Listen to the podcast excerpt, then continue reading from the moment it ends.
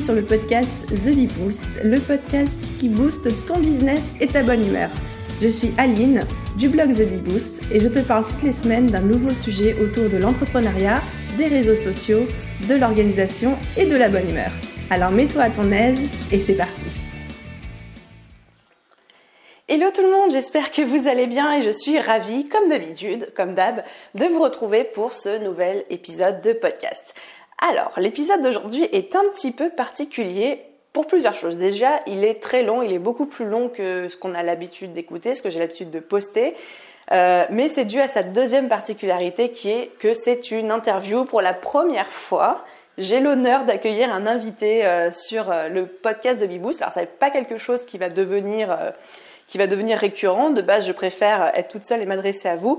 Mais là, quand je vais vous expliquer pourquoi j'ai tourné ce podcast, et ce qui m'amène à la troisième particularité, c'est que c'est un sujet qui n'a qui a moins à voir, qui est moins en rapport avec ce que je propose d'habitude.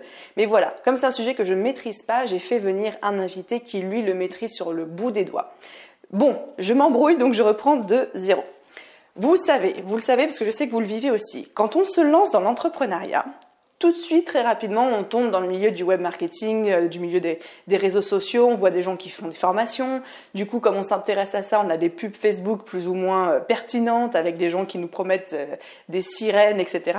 Et je suis sûre que vous avez déjà vu cette pub, soit sur Instagram, soit sur Facebook, du style Laura a 25 ans, elle vient d'acheter trois appartements, elle est rentière, etc. Elle gagne sa vie comme ça, elle voyage. Et c'est vrai que du coup, moi, je voyais passer ces pubs une fois, deux fois, dix fois, quinze fois. Plus de ça, je voyais plein de gens qui faisaient des formations sur investir en immobilier. J'avais l'impression que c'était euh, la nouvelle mode d'acheter euh, d'acheter des appartements, puis de, les financer avec les crédits des futurs appartements, etc. Et j'avais l'impression que c'était un énorme effet de mode et que quand on était entrepreneur, on devait obligatoirement investir et plus spécialement investir dans l'immobilier. Et c'est vrai que c'est un sujet qui m'intéresse aussi parce que je me dis, bon, bah, quand on est entrepreneur, la retraite, euh, voilà, bof, bof, on va pas compter sur l'URSSAF, euh, euh, il faut investir l'argent, il faut se préparer sa petite, son petit matelas de sécurité, puis l'immobilier, c'est vrai que c'est rentable, c'est plus rentable aujourd'hui qu'un qu'un plan d'épargne logement ou que même un livret A, on va pas se mentir, mais ça me paraissait quelque chose de très compliqué d'investir en immobilier et surtout j'avais l'impression qu'il y avait un effet de mode qui appelait des gourous et qui appelait des gens qui faisaient des formations de merde. Voilà, pour être euh, très franche avec vous. Et du coup, plutôt que de m'intéresser à ce sujet toute seule dans, dans, mon coin, je me suis dit, mais pourquoi ne pas faire appel à quelqu'un dont c'est le métier, quelqu'un qui est entrepreneur, investisseur dans l'immobilier depuis 10 ans, depuis 15 ans, et lui poser toutes mes questions, et en plus enregistrer ça sous forme de podcast, d'interview, d'entretien pour vous en faire bénéficier aussi. Alors voilà, du coup, c'est vrai que c'est un podcast qui change un petit peu de ce que je fais avec Biboost, parce que tout simplement, c'est une démarche personnelle que moi j'ai accomplie, que je partage avec vous de manière publique pour ceux euh, qui sont intéressés par le sujet. Et franchement, même si vous n'avez pas envie forcément d'investir dans l'immobilier tout de suite, je vous conseille d'écouter l'entretien parce que Nicolas, du coup, mon invité Nicolas Popovic de Immobilier et compagnie, c'est vraiment quelqu'un de génial. Et puis c'est vrai que parfois on dérive un petit peu du sujet, on parle plus d'entrepreneuriat au sens large du terme, on parle d'argent, on parle d'investissement, on parle de rapport à l'argent et c'est Vraiment, moi, c'est un entretien que j'ai adoré. On a passé beaucoup, beaucoup de temps à l'enregistrer. On s'est éclaté. Et euh, pour vous faire un petit teasing, j'ai aussi, moi de mon côté, enregistré une interview avec lui euh, qui parle plus de l'entrepreneuriat, du féminin, d'être une femme entrepreneur, etc., qui est de débuter son activité, qui va apparaître sur sa chaîne YouTube, mais ça, je vous en reparlerai en temps et en heure. Du coup, l'épisode est déjà assez long comme ça, je ne vais pas euh, m'éterniser plus longtemps dans cette introduction et tout de suite, je fais place à mon entretien avec Nicolas et j'espère que ça vous plaira autant que moi, je me suis éclatée à échanger avec lui. Bonne écoute à tous Hello Nicolas Alors, du coup, avant de commencer, est-ce que tu peux te présenter et présenter ton activité à mon audience? Puisque je pense que personne ne te connaît Alors, merci Aline de m'avoir invité. Bonjour à tous et à toutes. Donc, je m'appelle Nicolas Popovic. Euh, j'ai un problème avec mon âge, donc je ne sais pas que je veux pas te le donner. Je suis de 82, voilà. Et... Faites les maths. oui, voilà, j'ai un problème avec le temps de manière générale. Et donc, je suis à mon compte depuis. Euh, alors, je réfléchis parce que j'ai commencé en tant qu'indépendant en 2003. 2002, 2003, 2002. 2002. Et j'ai créé ma première entreprise en 2004 dans l'immobilier. donc j'évolue dans l'immobilier depuis euh, même plus longtemps que ça, parce que même quand j'étais indépendant et salarié, j'étais dans l'immobilier. Et aujourd'hui, depuis 2015, je suis sur Internet et je continue l'immobilier. Alors quand je dis immobilier, c'est un terme générique, je vais apporter des précisions. Ça veut dire, un, que je fais de l'achat-revente sous forme de marchand de biens. Deux, que je fais de la location euh, sous forme de bailleur à titre privé. Donc j'ai des sociétés, des SCI, tout le monde sait ce que c'est en général, sociétés civiles immobilières, qui possèdent des biens qu'elles relouent à des particuliers, ou des entreprises d'ailleurs, parce que je n'ai pas que des particuliers. Et euh, après, durant ce cursus euh, donc, qui touchait à ces métiers, j'ai passé des diplômes ben, dans l'immobilier sans surprise, parce que de, par mon, mon, travail, en fait, j'avais une, j'ai eu une forme de frustration à un moment donné. Il y avait des agences immobilières avec lesquelles je travaillais. Et je me suis dit tout simplement qu'elles prenaient des frais d'agence, que j'étais pas plus bête qu'elles, que je pouvais moi aussi prendre ces frais. Et forcé de constater qu'on ne peut pas tout faire et que donc je n'ai jamais pris ces frais pour moi puisque je n'ai jamais créé d'agence immobilière. J'ai pourtant passé le diplôme. Mais, euh, mais voilà, en fait, euh, en fait euh, je. Comment dire au moment de créer l'agence immobilière, j'ai préféré créer une chaîne YouTube et un site internet du nom de Immobilier Compagnie. Et c'est sous ce, ce terme-là qu'on me retrouve facilement sur Internet. Et tu cartonnes hein, d'ailleurs sur YouTube. J'ai vu que tu n'étais pas loin des 10 000 abonnés et tout. Euh, tu cartonnes. Alors, euh, euh, non. Mais ne casse pas le mythe. Mais là, oui, si, je suis obligé. Disons que euh, j'ai à un moment donné, ça a fonctionné, oui. Et puis, si on doit parler de YouTube, j'ai un peu perdu la foi. J'ai perdu un peu le, le, truc de YouTube parce que je. Ben, comme toute chose, en fait, quand on s'en éloigne, moi j'adore ça, j'ai très envie d'y revenir, mais je crois que les 10 000 abonnés se sont faits sur d'anciennes vidéos et il y a une certaine forme de continuité autour de tout ce que j'ai pu faire avant.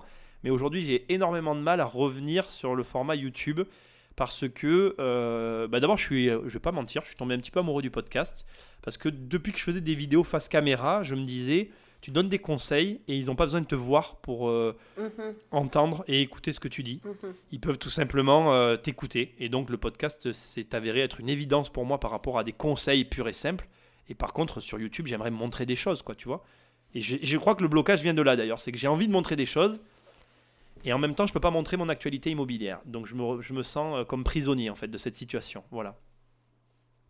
Et, et non, je ne suis pas avec Aline pour faire une thérapie. Mais on t'écoute, on est tous là à t'écouter, tu sais.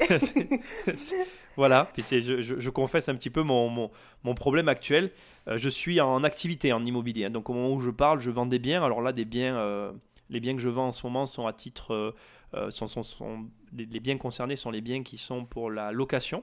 Après, j'ai une partie de mon activité qui, elle, est du commerce, donc où j'achète et je revends des biens.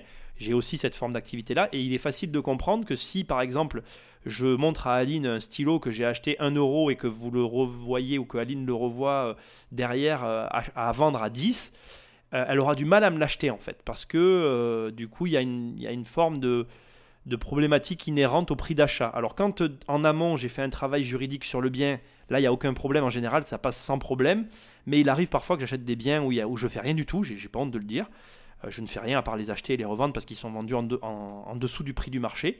Euh, là, c'est beaucoup plus compliqué de communiquer sur ces biens-là et il est euh, impensable pour moi de, montrer tout ça dans des vidéos YouTube.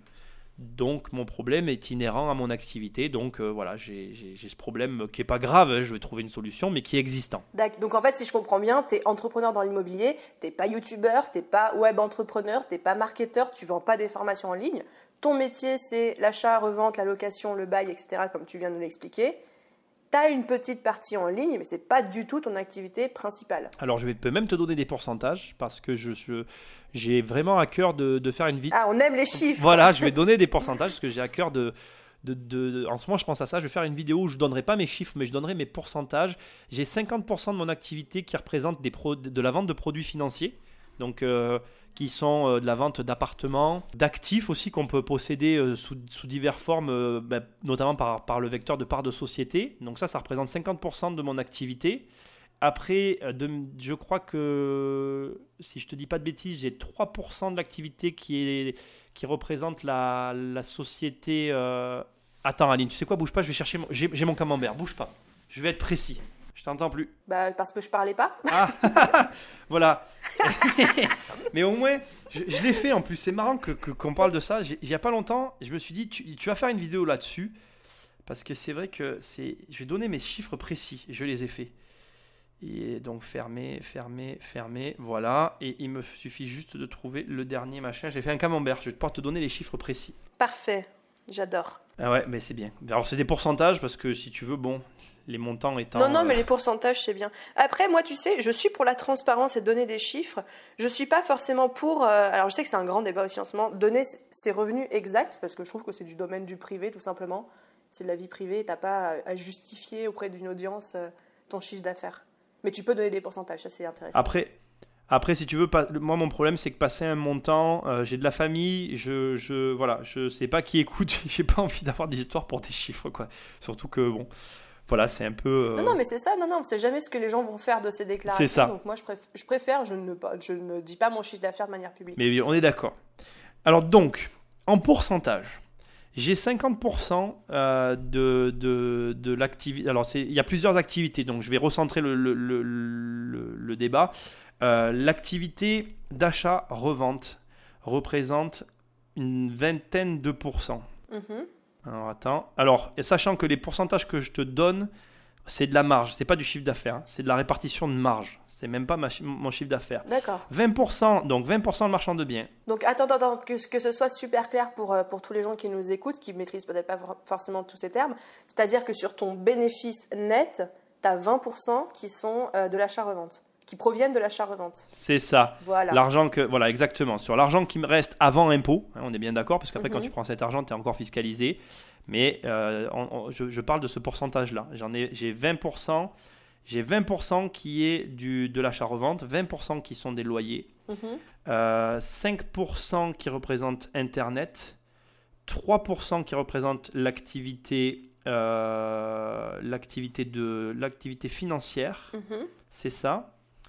J'ai juste un problème avec un chiffre. Après, j'ai 50% qui représentent les produits financiers, c'est ce que je te disais tout à l'heure. Donc, c'est de la vente de biens qui sont euh, détenus par nous par, au travers de sociétés, mais qui ne sont pas forcément liés à l'activité d'achat-revente. D'accord. Voilà. Ok. Mais ça reste quand même de la vente euh, de toi à un client, c'est pas du truc sur Internet. quoi. Ah oui, non, non, ouais, c'est Voilà. pas du tout. Bah, c'est 5% Internet, de toute façon, tu vois ça. Voilà. Non, mais On ouais, est- on loin du-. Et après, il y a 2% de divers. Alors, je vais quand même expliquer ce que c'est que le divers chez moi. Euh, je vais te donner un exemple qui est très facile à comprendre. Euh, quand j'achète des biens, des fois, je récupère les biens avec des, des choses à l'intérieur, tu sais, des, des objets que les gens m'ont laissés, tu vois. Mhm. Et euh, très régulièrement, ces biens, enfin, ces, ces, ces objets, pardon, on- ben, moi, je dois en faire quelque chose parce que je les récupère et ils n'ont rien à faire là. D'accord. Et ils sont revendus, en C'est fait. très clair. Voilà. Et ça représente. Alors c'est un exemple, hein, parce que c'est pas toujours. C'est de la revente de. En fait, c'est de la revente de choses que je suis pas censé avoir. Quoi. Voilà. Tu comprends que je. Il m'arrive de- des fois d'avoir des opportunités euh, au travers de, de mon activité. Et c'est des, et ça, c'est des choses qui n'ont rien à voir avec le schmilblick. Quoi. C'est, euh, c'est- voilà. Un jour, j'ai eu l'occasion d'acheter une voiture. Voilà, c'est un très bon exemple. C'est pas du tout mon métier. Mhm. Mais euh, ben voilà, si tu veux, la personne faisait faillite. J'étais là pour des, des biens immobiliers au départ. Il se trouve qu'il y avait la voiture. Ben, ben voilà, je, je l'ai fait. Elle était là, ma foi.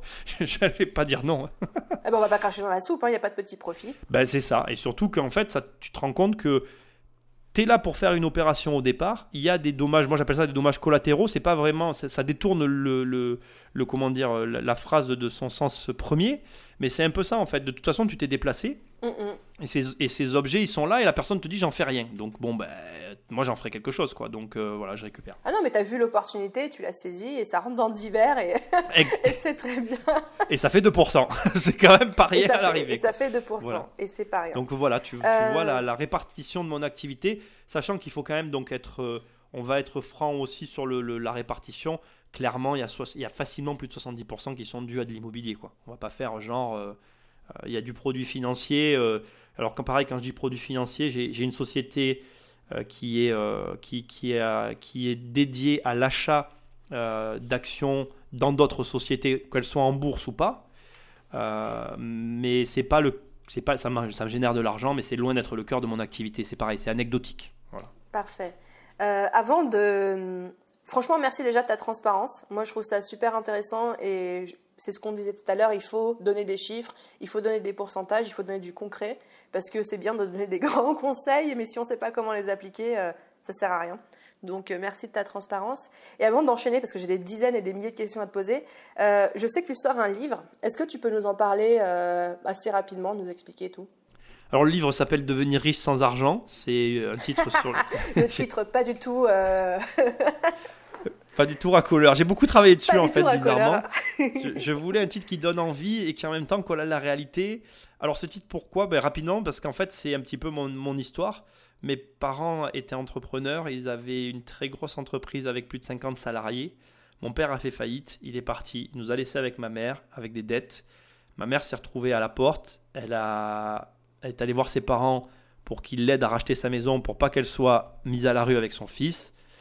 Après, j'ai un petit peu fait ma vie. On va pas faire genre. Hein. J'étais jeune et j'avais un peu envie de m'éloigner de tout ça. Et puis un jour, j'ai eu ce projet de racheter un appartement. Je devais m'associer avec mon, mon, ancien patron.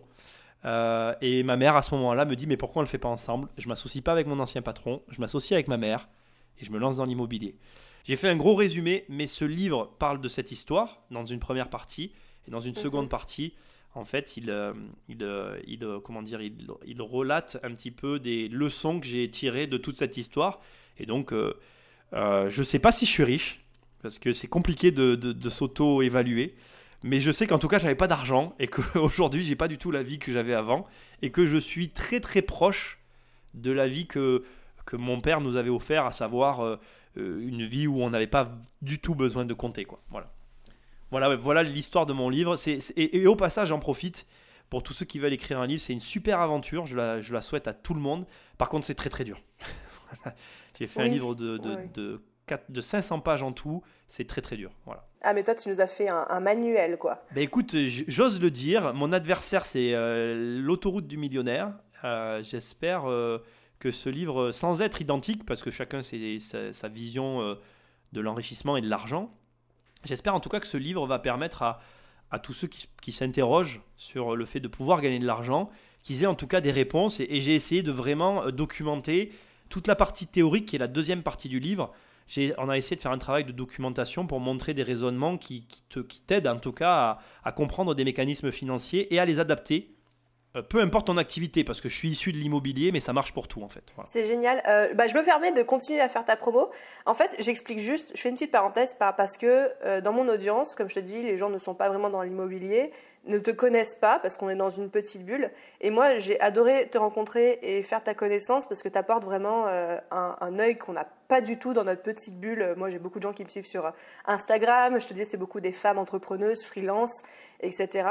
Et euh, donc, si vous êtes intéressé pour le livre, le livre de Nicolas, en tout cas, les 100 premières pages, elles sont disponibles gratuitement. C'est ça, c'est en téléchargement sur ton site internet gratuitement. C'est ça. C'est passionnant. Il y a pas de, il y a pas vous n'êtes même pas obligé de rentrer votre email. Elles sont vraiment disponibles. Quoi. Voilà. vous pouvez lire en ligne directement. C'était, c'était pas avec le but. Euh, c'est vraiment un projet, un livre que j'écris depuis pas mal d'années et il me tient à cœur. Au-delà même de l'offrir, c'est pour montrer que voilà, c'est même le début, je pense qu'il est pas mal. Enfin, j'en suis content. Voilà, j'ai travaillé. Non, non, mais franchement, c'est passionnant. Tu as fait un travail de malade. J'adore ta vision des choses et euh, bah, j'encourage tous ceux, à ceux, enfin toutes ceux et celles qui s'intéressent à, à, vraiment la construction de la richesse, les mécanismes de réflexion derrière comment est-ce qu'on construit euh, un capital, etc. À se pencher là-dessus. Et puis j'aime beaucoup ta façon d'écrire aussi. Donc voilà, j'ai fait d'accord. Merci Aline. bon, du coup, maintenant qu'on a terminé l'arrosage de pétales de rose là. On, va, on va rentrer un petit peu dans toutes mes questions. Alors, comme je te disais, moi, les gens qui m'écoutent, et même moi en tant que personne, on ne connaît pas grand-chose à l'immobilier. Et c'est vrai que quand tu me dis, je suis entrepreneur dans l'immobilier, la première chose qui me vient à l'esprit, c'est les pubs Facebook qu'on voit passer du style euh, Léa a 24 ans, 3 appartements sur Paris et rentière. Cliquez ici pour en savoir plus. Est-ce que tu fais ça, toi? Non. bon, amen. non, et je, et je peux vraiment. Alors, j'ai plein de choses à dire, en fait. Là, comme moi je dis souvent en rigolant, tu m'as mis la pièce. En fait, déjà, j'ai une première chose à dire qui est hyper importante et qui est un ressenti personnel. Donc, je vais, je vais mettre de, de grands warnings en disant attention, c'est mon sentiment personnel et ça n'engage que moi. J'ai une première chose à dire aujourd'hui. Il y a un effet de mode autour de tout ça. Euh, et, j'aimerais préciser une chose qui, que j'ai mis du temps moi-même à comprendre. Je, vais même oser le dire. J'avais une forme de haine à un moment donné envers toutes ces personnes parce que euh, quelque part, c'est du bon sens ce que je vais dire. Et Aline, je sais que tu peux que acquiescer. Tu fais un crédit sur 20 ans. Euh, tu vas faire un crédit sur 15 ans, à moins d'avoir l'argent. Je ne vois pas comment, en faisant un crédit sur 20 ans, tu vas pouvoir prétendre être rentier. Voilà. Il y a une, pour moi, il y a un non-sens qui est évident en fait, c'est que c'est pas possible de, parler de rentier à ce niveau-là. Par contre, ce qui est vrai, et je dois aussi quand même le reconnaître, et ça c'est une vérité, il est possible de faire un crédit et de gagner de l'argent. Et, c'est à partir de là que pour moi, il y a une vraie distinction qui doit se faire. Moi je crois, et c'est vraiment Nicolas croit. C'est pas une vérité absolue, c'est ma croyance. Je pense que déjà il y a, il y a eu un, un égarement qui s'est produit et qui est dû à Internet. C'est qu'il y a des personnes aujourd'hui qui parlent d'indépendance financière, mais qui oublient de dire qu'ils sont indépendants financièrement avec la vente de produits en ligne et que accessoirement ils font de l'immobilier. Par contre, si tu m'écoutes et que tu veux vivre de l'immobilier vraiment, de la manière dont on te parle d'indépendance financière, à savoir, je m'occupe pas de mes locataires, je m'occupe de rien. Il euh, y a quelqu'un qui s'occupe de tout à, ta place et tu es tranquille sous les cocotiers. Oui, c'est possible, mais non, ça ne se fera pas en un an et non, ça ne se fera pas en deux ans non plus, ni en trois, mais plutôt en cinq si tu as des gros revenus au départ. Si, comme moi, tu n'avais pas d'argent, ben, je suis très désolé, ça, se dit pas, mais bon, voilà, je suis vraiment désolé de l'annoncer. Il te faudra plus de temps. Moi, il m'a fallu une dizaine d'années pour atteindre avec l'immobilier ce qu'on te vend rapidement sur Internet. Après, j'ai encore une dernière chose à dire et qui est très importante aussi. Si bien évidemment tu fais de la location saisonnière, de l'achat-revente, ce que moi je vais appeler des activités commerciales, dans ces cas-là, effectivement, tu vas pouvoir en vivre. Mais entendons-nous bien, et tu vas être d'accord avec ça, Aline aussi. Moi, j'ai un immeuble, euh, enfin, on a un immeuble, parce que nous, on, travaille en famille, donc on a un immeuble de location saisonnière. Euh, j'en peux plus. Je, oui, puis tu n'es pas rentier dans ce cas-là, tu es dans l'immobilier. Alors, disons que si on s'affie à la langue française, je vis de mes rentes, donc je suis rentier. Mais effectivement, je ne suis pas rentier au sens où tu le sous-entends, c'est-à-dire que je ne suis pas le rentier sous les cocotiers. Je m'occupe de, de mes appartements. Et c'est un travail. Après, c'est un travail que j'adore, que j'aime. Maintenant, je suis pas sûr que tout le monde l'aime comme je l'aime moi. Voilà. C'est un travail, voilà. Je, et je crois d'ailleurs que il faut le reconnaître, s'occuper de son argent, c'est un travail. Et c'est un choix qu'on peut faire. Hein. Attention, après, c'est juste ton niveau de revenu de départ qui va conditionner le temps avec lequel, enfin, le temps qui va te qui, le temps nécessaire pour arriver au résultat que tu convoites. Donc, euh, je vais te donner des chiffres.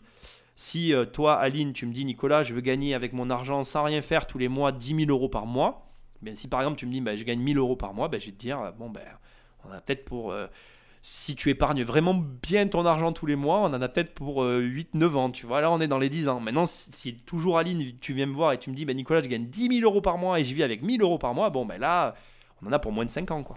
C'est intéressant. Merci, franchement, merci de remettre un peu les, les pendules à l'heure parce que je trouve qu'il y a cette espèce de culte de performance et de la, réussite autour de l'entrepreneuriat qui est très développé par les réseaux sociaux, où en gros on te dit que genre si à 20 ans t'as pas monté ta start-up, t'es pas millionnaire, t'es pas rentier, t'as pas investi dans 50 appartements, en gros t'as loupé ta vie, tu vois. Et je, trouve que c'est un effet de mode un peu pervers. Et donc ma question c'était est-ce que, euh, enfin pourquoi tu penses que c'est un effet de mode autant que ça l'investissement immobilier, aujourd'hui? Et pourquoi on en entend autant parler? La réponse est très simple, l'argent. C'est-à-dire que en immobilier, tu, je veux dire, le moindre achat, il est à, il est à 50, enfin, le moindre achat, il y en a des moins chers. Hein. Tu peux acheter, comme, comme on s'est déjà dit, des garages à 15 000 euros, mais le, le, moindre achat est très rapidement à 50 ou 100 000 euros. Mm, mm. Et derrière, quand tu vas vendre de l'information, il est beaucoup plus facile de vendre un programme à 5 ou 6 ou 7 000 euros avec derrière une conséquence financière à 100 000 que de vendre un programme au même prix sans aucune conséquence derrière euh, financière. Pour moi, c'est un lien euh, de cause à effet en sachant qu'on a en face de nous des prix qui sont très élevés et donc un savoir qui paraît euh, lui aussi très élevé. Sauf que la réalité, elle est, elle est très différente. C'est-à-dire que aujourd'hui, acheter un bien immobilier, je suis désolé de le dire, hein, et, moi sur mon site, il y, a quand même quelques programmes, hein, mais j'ai pas honte de le dire, c'est quand même très facile. C'est-à-dire que tu vas chez le notaire, tu signes et c'est à toi. Je dis pas qu'il n'y a rien à savoir, il y a des choses à savoir mais euh, j'émets des doutes sur le fait que euh, voilà, tout le monde, tout le monde s'y retrouve réellement. Euh, je ne sais pas si tu comprends ce que je sous-entends, mais je vais le dire autrement.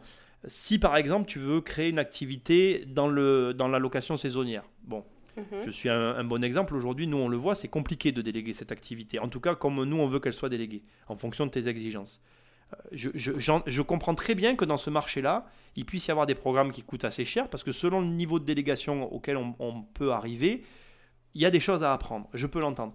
Maintenant, pour acheter un appartement et le louer tout simplement, moi, je je vois pas de grosses difficultés euh, qui justifient une, une formation. Voilà, c'est mon ressenti personnel.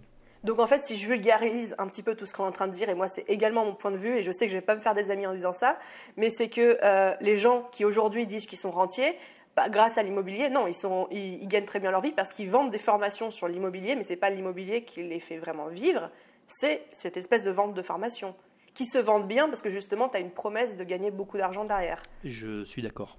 Ok, je suis d'accord avec ce que tu viens de dire. Après, après, je le dis très souvent à mon audience, il faut pas être hypocrite dans la vie.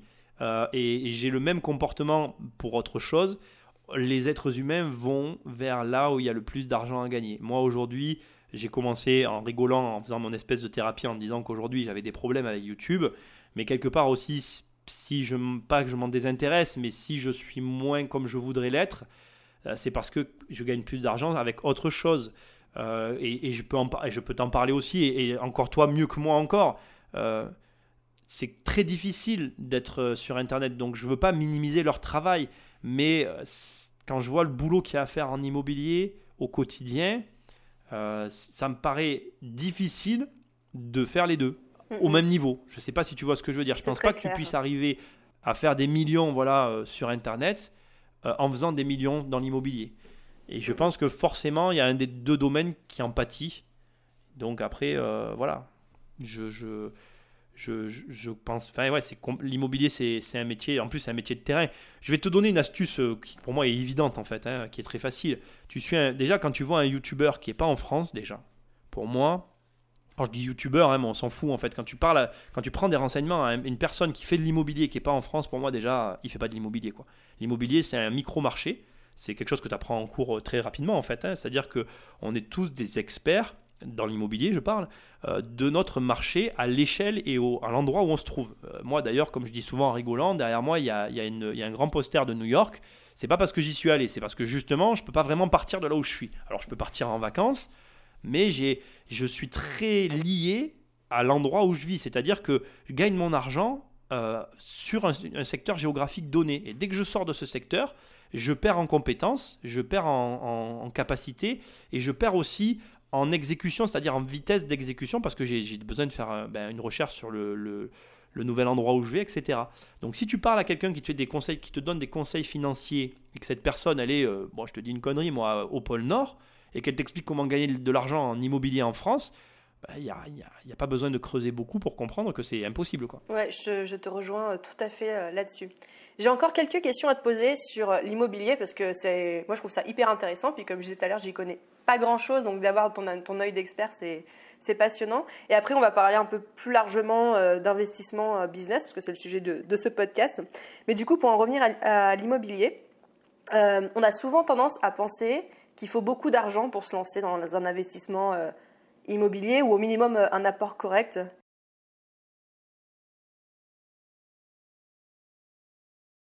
on peut se lancer sans apport. Simplement, il faut bien intégrer euh, dès le départ que euh, le chemin sera soit un peu plus long, soit un peu plus dur, soit sûrement les deux. Je vais m'expliquer plus clairement. Euh, quand tu n'as pas du tout d'apport, la difficulté va se situer déjà, et que tu n'as pas d'argent non plus, parce que ça a été mon cas, la première difficulté, ça va être ben, fort fatalement que le montant qui va être alloué par la banque, ou, ou en tout cas l'organisme vers lequel tu vas te tourner pour te faire prêter l'argent, ben, sera beaucoup plus faible. Et deuxièmement, du coup, tu te retrouves dans, dans une, une, deuxième situation qui est imbriquée dans la première et qui en découle, c'est que tout simplement, euh, tu te retrouves du coup avec un budget peu élevé, du coup dans un marché où il y a énormément de monde et énormément de compétition, et donc ça va te rendre plus difficile ben, pour la personne dans cette situation la recherche et le fait de trouver le bien qui corresponde à ces critères. Après, si tu acceptes le deal, ou plutôt les règles du jeu, on va dire, il n'y a aucun problème en fait. Il suffit juste de le savoir dès le départ et, et c'est ok quoi. Et d'être préparé tu à vas se battre. plus devoir, enfin travailler plus que quelqu'un qui a plus d'argent quoi voilà. Donc l'immobilier est fait, pour les personnes qui n'ont pas d'argent, enfin de mon point de vue, et que ça permet effectivement à, n'importe qui de s'enrichir. Le seul, truc qu'il faut pas faire, c'est ben, accepter qu'un qu vendeur qui arrive et qui tape à ta porte euh, et qui a des plans te vende un appartement. Là, euh, là c'est facile de comprendre que c'est pas toi, enfin pas l'acheteur qui gagne de l'argent, c'est le vendeur. Quoi. Voilà, il faut être au clair. Quand t'as pas d'argent, c'est toi qui bosses. Quoi. Voilà, c'est pas les autres qui bossent pour toi. Et ça, c'est un truc que je répète très très souvent à mes clients et même euh, à ceux qui nous écoutent et tout. C'est un des meilleurs conseils que je pourrais jamais vous donner. C'est que si quelqu'un vient vous voir de sa propre initiative, c'est qu'il a plus à y gagner que vous. Exactement. Et quand tu as compris ça en business, t'évites beaucoup de conneries. C'est clair, c'est exactement ça. Mais c'est. Si, tu peux pas mieux dire. Voilà, amen. du coup, est-ce que tu aurais très rapidement, pour les néophytes que nous sommes, quelques pistes pour euh, repérer une bonne opportunité immobilière? Euh, Moi, ben, après, je vais, je vais te donner des, divers points. Il faut les adapter au marché de chacun. Encore une fois, comme j'ai dit tout à l'heure, euh, on est sur des micro-marchés, donc j'ai conscience que par exemple, tu vois, ça va pas s'adapter au marché parisien, ce que je vais dire. Mais il va falloir malgré tout faire avec. Pour moi, déjà, un des critères principaux de quand j'achète quelque chose, faut que je puisse vivre à l'intérieur ou que j'ai pas honte d'y aller. Enfin, tu vois, euh, il y a des gens des fois qui achètent des trucs euh, et puis quand tu parles avec eux, j'ai l'impression ils te disent limite ils s'en foutent de ce qu'ils ont acheté. J'arrive pas à comprendre ça. Je pourrais pas acheter quelque, enfin, j'ai pas de bien aujourd'hui dans lequel je pourrais pas vivre et j'ai pas de bien dans lequel je pourrais pas aller. Voilà. Donc déjà, euh, ça s'adapte à tout ce que je viens de dire. de manière générale, pour moi, dans la vie, euh, si tu l'adaptes même à d'autres euh, éléments de ta vie ou choix dans ta vie financière, oui, ça, ça, fonctionnera très bien. Mais encore plus dans, l'investissement, n'achète que des choses ben, que, toi-même tu, vas aimer, tu vas apprécier. Déjà, tu les vendras ou tu les loueras beaucoup mieux quand tu auras besoin de les vendre ou de les louer. Et ensuite, tu les aborderas d'une manière aussi différente parce que moi, des fois, il m'arrive d'arriver à des endroits, euh, que ce soit une agence ou une personne avec qui je travaille, ou même moi, quand je trouve, j'arrive. Si ça me plaît pas, eh ben, je repars en fait. Hein, euh. Donc, euh, si ça me plaît pas, si je le sens pas, je le fais pas. Je vais te, j'en profite pour raconter une anecdote très rapide. Il n'y a pas si longtemps que ça, on s'est tapé 6 heures de route aller-retour. On est arrivé sur le site, donc 3 heures aller, tu vois. On est arrivé, ça, le village nous a pas plu. On a appelé le vendeur, on lui a dit on repart, il en revenait pas. Il nous a dit mais vous avez fait 3 heures de route, vous pouvez au moins visiter. J'ai dit non non c'est pas la peine, ça nous plaît pas je visiterai pas. Ça n'a même, ça m'a même pas intéressé en fait. tu veux, le, le, village ne faisait, ne rentrait pas dans nos critères. Pourtant, sur le papier, quand on avait euh, étudié euh, le, lieu, bah, tout coïncidait, euh, la ville, etc. alors là, pareil, je vais aussi en parler après. mais quand on est arrivé sur place, on, a, ça nous a pas plu. Voilà, c'était pas. Il y avait tout un tas de, critères, comme par exemple beaucoup de commerces fermés. Il n'y avait pas trop de vie. je ne me voyais pas investir là. Euh, deuxième élément, ben, ça va être lié avec le premier, et vous l'avez compris, euh, faire, des, faire des recherches. Tu peux ne pas investir dans ta ville à condition de savoir où tu investis.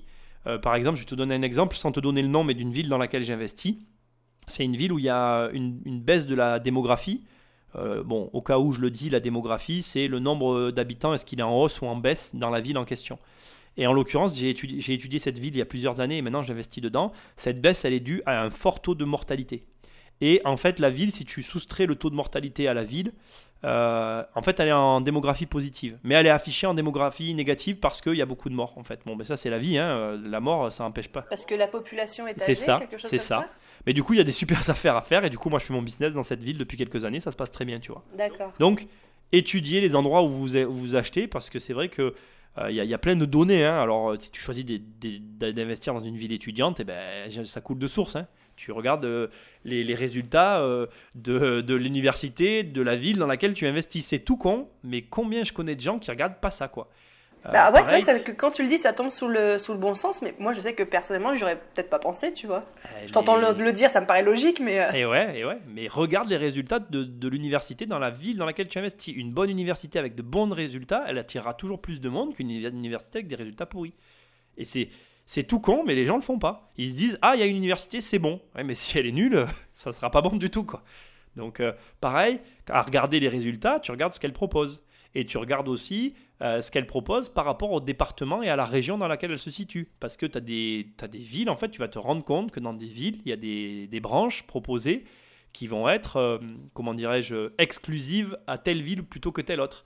Et tu, tu, as de très bonnes surprises. Comme ça, tu te retrouves des fois dans des régions avec des villes sous-cotées avec une université qui propose des trucs de fou. Et en fait, il faut investir. C'est hyper intéressant. Ah ouais, donc c'est subtil en fait. Ça se joue vraiment sur des, des petites informations.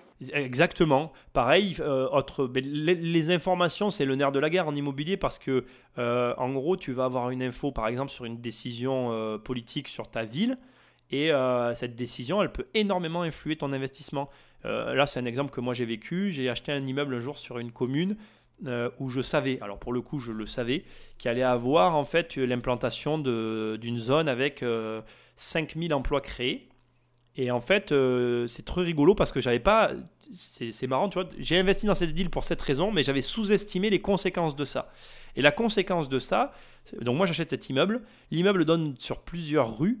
Et il y a une rue sur laquelle donne l'immeuble en question qui n'était pas, pas une rue en fait, c'était c'était un terrain vague en fait. Et euh, la mairie, suite aux modifications, euh, de, de, suite à l'arrivée pardon, des, nouveaux travailleurs et donc aux modifications de, de la, de la démographie de la ville, elle a refait les travaux et elle a transformé ce terrain vague en rue et ça a augmenté la valeur de mon investissement. Et toi, tu le savais Alors moi, je savais pas. Non, non, euh, je savais. Il faut pas dire que je savais. Moi, je savais juste qu'il allait avoir 5000 personnes de plus. Et j'ai acheté cet immeuble parce que j'ai fait, j'ai cherché après dans la, dans la, dans la, dans la. D'ailleurs, c'était un village qui est devenu une ville. J'ai cherché dans la ville euh, ou, précédemment le village. bref, tu compris.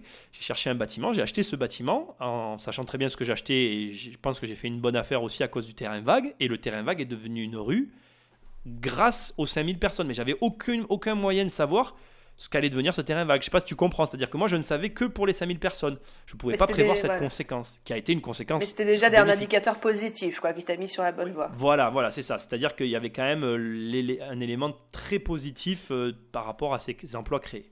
Et donc c'est très important de prendre des informations euh, sur les endroits où on investit, d'autant plus quand on n'y est pas. Et c'est pour ça qu'on conseille souvent les premiers investissements de les faire dans des endroits qu'on connaît. Parce que indirect, enfin inconsciemment, oui c'est plutôt ça le terme, inconsciemment on a des informations sur euh, le, lieu où on vit. Donc du coup on va pallier à, à des erreurs grossières euh, que, qu'on pourrait faire dans des endroits qu'on ne connaît pas. Ouais, encore une fois c'est, vrai que ça paraît du bon sens, mais c'est pas le genre de réflexion qu'on a automatiquement quand on réfléchit à investir euh, et qu'on n'y connaît rien en fait. Bah, dis-toi simplement que comme j'ai dit tout à l'heure, tu vas emprunter sur 20 ans, donc tu n'as pas l'argent, donc tu vas tout de suite dépenser 100 000 balles. Et, en fait, essaye de raisonner de, comme si tu les avais. Dis-toi, j'ai ces 100 000 euros, euh, je risque de les perdre, parce que la, base de l'investissement, on a tendance à l'oublier, c'est ça quand même. C'est je fais quelque chose en espérant gagner, mais j'ai aucune preuve que je vais y arriver. La base de l'investissement, c'est ça. C'est en fait, euh, tu as une somme d'argent, donc tu as ces 100 000 euros, vrais, il faut que tu arrives à imaginer qu'ils sont à toi, mais tu n'as aucun moyen de savoir, en fait c'est une prise de risque, tu n'as aucun moyen de savoir si tu vas gagner cet argent ou le perdre en fait.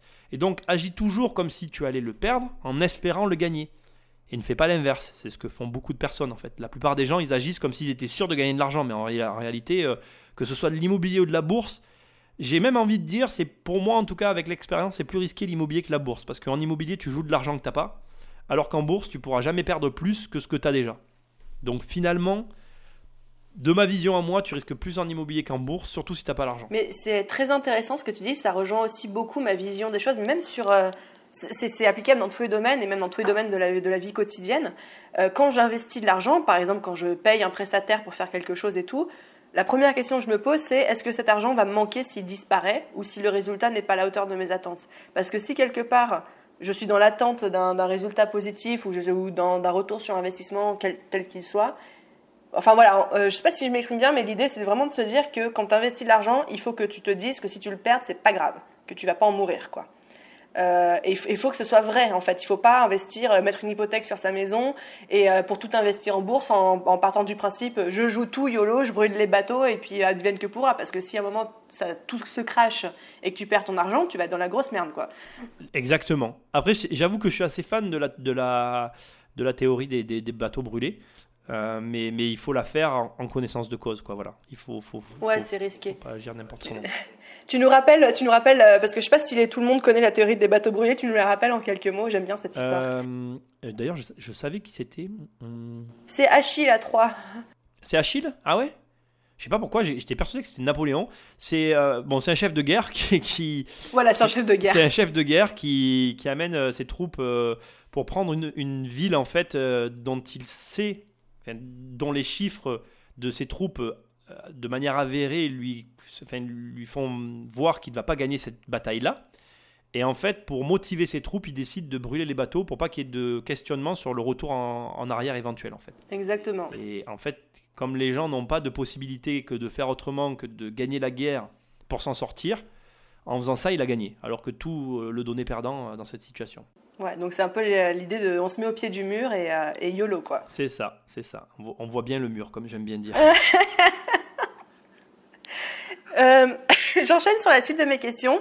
Euh, et j'aimerais parler d'investissement de manière un peu plus générale. Et c'est pour ça que je suis très contente de t'avoir sur ce podcast. Parce que l'investissement, c'est ton métier. En fait, tu respires investissement, tu vis investissement. Donc, tu es vraiment dans cette logique-là. Et c'est ce qui fait des fois beaucoup de personnes, dont, moi en première, j'ai l'impression. Euh, est-ce que tu penses, par rapport à un salarié, quand tu compares un entrepreneur et un salarié, est-ce que tu penses que c'est plus important pour un entrepreneur de savoir investir que pour un salarié ou tu penses que c'est moins important ou pareil? Euh, On va dire qu'il y a deux réponses. Il y en a une première en faisant abstraction de la retraite et il y en a une en, ne faisant pas abstraction de la retraite. Ah, c'est euh, intéressant comme point de vue. Et, ouais, et ouais, parce qu'en fait, si tu pars du principe que si tu pars, si tu pars du principe de la retraite, tu pars du principe que qu'on va tous avoir une retraite, peu importe d'ailleurs qu'on l'ait ou qu'on l'ait pas. Si tu prends dans ce raisonnement en considération la retraite, dans tous les cas, tout le monde doit investir, parce que euh, je pense que il n'y a, aucune personne qui nous écoute qui a idée de ce qu'il va avoir à sa retraite. C'est le fond du problème d'ailleurs. C'est-à-dire que moi j'ai un ami qui, qui, prend des gros salaires, qui cotise énormément d'argent et qui est, allé, euh, qui est allé voir le montant de sa retraite et ça couvrait même pas le crédit de sa maison. Donc si tu veux, je pense que tout le monde va être très déçu de la retraite qu'il va avoir. Donc si tu prends en compte dans, ce, cette réponse les retraites, je pense que tout le monde doit investir.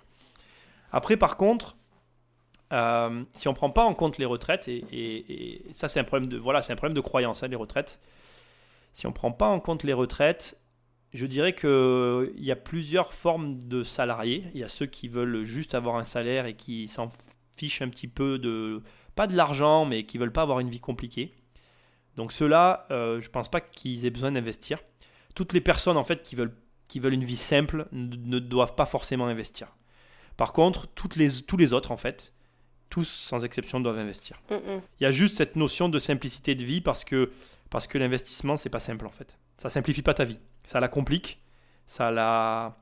Ça la. Comment dire Ça la complexifie, ouais. Ça la, ça la fait grandir aussi mais ça, ça, rajoute des couches de responsabilité par-dessus les couches que tu as déjà sans rien faire. Mm, mm. Et il y a des gens qui sont pas faits pour avoir des responsabilités en plus. Il y a des gens qui en veulent pas de toute façon. Donc euh, il faut bien réfléchir à ça en fait, les responsabilités que tu vas avoir en plus. Je suis d'accord et je me permets juste de rebondir par rapport au truc de la retraite. Je trouve ça hyper intéressant. Et euh, moi, j'ai une théorie qui fait bondir les gens quand euh, je la dis, mais je suis persuadée qu'il y a une chance sur deux, voire même plus, que quand nous, Enfin, encore une fois, tu dis pas ton âge. Mais bref, quand on arrive à l'âge de la retraite, il y a une chance sur deux que la retraite n'existe plus. Tout simplement parce qu'aujourd'hui, le système est tellement dans le déficit, euh, avec des, billions de trillions de je sais pas combien de déficits, tu vois, comme la sécurité sociale. Il y a une chance sur deux pour que le système éclate et que quand moi j'arrive à l'âge de la retraite, ça n'existe plus, ou alors que ce soit tellement ridicule qu'on puisse plus compter dessus. Donc je pars du principe, dans ma vie, que j'aurai pas de retraite, il faut que je me débrouille toute seule. Et ça fait très peur de se dire ça. Et beaucoup de gens préfèrent faire l'autruche et ne pas le voir. Mais je pense que c'est important de le dire. Moi, je partage ton avis. Hein. Avant même de, de, de, réagir, je, je, vais tout de suite dire que je partage ton avis. J'ai jamais euh, pris en considération une quelconque retraite qui, qui puisse être proposée par l'État, qui est le mien, la France. Euh, je j'aime pas dire ça, mais je mais j'ai pas de problème à le dire. Je considère depuis quelques années que ma retraite elle est faite. Mm, mm, mm. Donc euh, c'est c'est pour moi c'était quelque chose d'important. Après, aujourd'hui, je ne travaille pas pour ma retraite, mais pour celle de ma mère, mais ça, c'est un autre débat.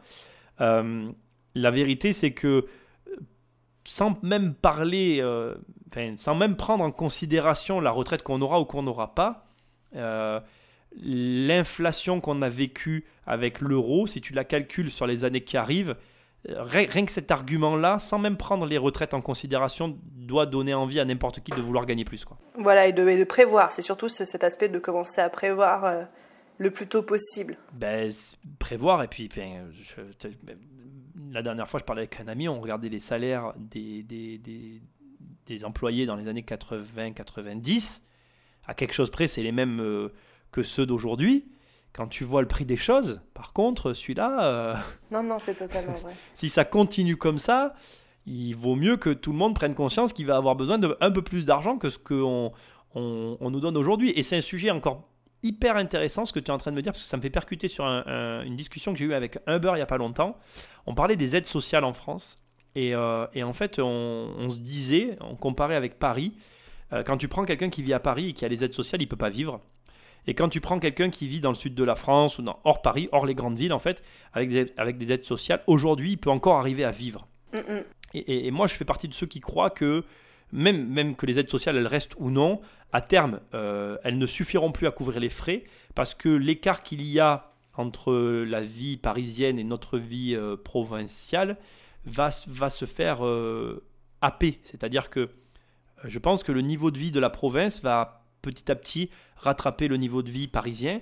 Et donc, de toute façon, tout le monde ne pourra. Enfin, aujourd'hui, ceux qui s'en contentent, malheureusement, ne pourront plus s'en contenter. Donc, du coup, euh, pour moi, investir, tout le monde devrait le faire, ne serait-ce que pour compenser ses pertes, en fait. Mais en fait, c'est clair, c'est que... Si tu raisonnes comme ça, ce raisonnement-là, j'essaye de, de, te le donner parce que pour moi, si on raisonne en augmentation du coût de la vie, pour, euh, pour éponger ta perte, il te faut investir. Et c'est ça, de toute façon, tu, tu remarques que toutes ces, ces, 20 dernières années, le niveau de vie augmente tous les ans. Ça, c'est un secret pour personne. Les salaires, les salaires eux, n'augmentent pas. C'est ça. En tout cas, en tout cas de rien par rapport à ça. Et c'est pour ça que je passe mon temps aussi et que c'est mon débat et ma croisade de dire aux gens, euh, surtout aux freelances, aux entrepreneurs, il faut pas hésiter, il faut arrêter de tirer, de, de vouloir se, se, mettre ses prix plus bas que le marché et tout. Il faut vraiment les augmenter dès que possible parce que euh, vous anticipez pas ça, quoi.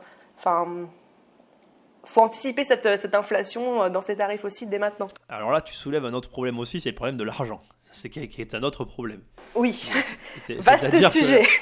un vaste sujet, c'est-à-dire que ça, c'est un problème euh, c'est un problème national et européen, j'ai envie de dire. C'est c'est compliqué là, oui. C'est sûr que monter les prix en France, on a du mal à comprendre. Hein. Ouais, mais ce qu'on comprend pas, enfin, ce qu'on comprend mais qu'on n'arrive pas à assimiler, c'est que tout augmente, mais que nous, on n'a pas le droit d'augmenter en fait. Mais à un moment, il faut, faut être réaliste, c'est pas, pas viable à long terme comme solution. Oui, et puis il y, a une forme d'hypocrisie aussi, Aline, parce que regarde, euh, tu prends par exemple le, cadre d'un comment dire de, des billets d'avion les gens ne euh, veulent pas entendre que les prix puissent fluctuer, mais ils acceptent bien de payer euh, le billet d'avion pas le même prix que leurs voisins, et pareil pour le train en fonction de la date à laquelle ils partent. Pourtant, c'est le même train ou le même avion, quoi, tu vois. Enfin, je veux dire, euh, mm, mm, mm. en, vérité, l'argent, on, le comprend pour ceux qu'on veut bien le comprendre, en fait. oui, c'est ça, je suis d'accord.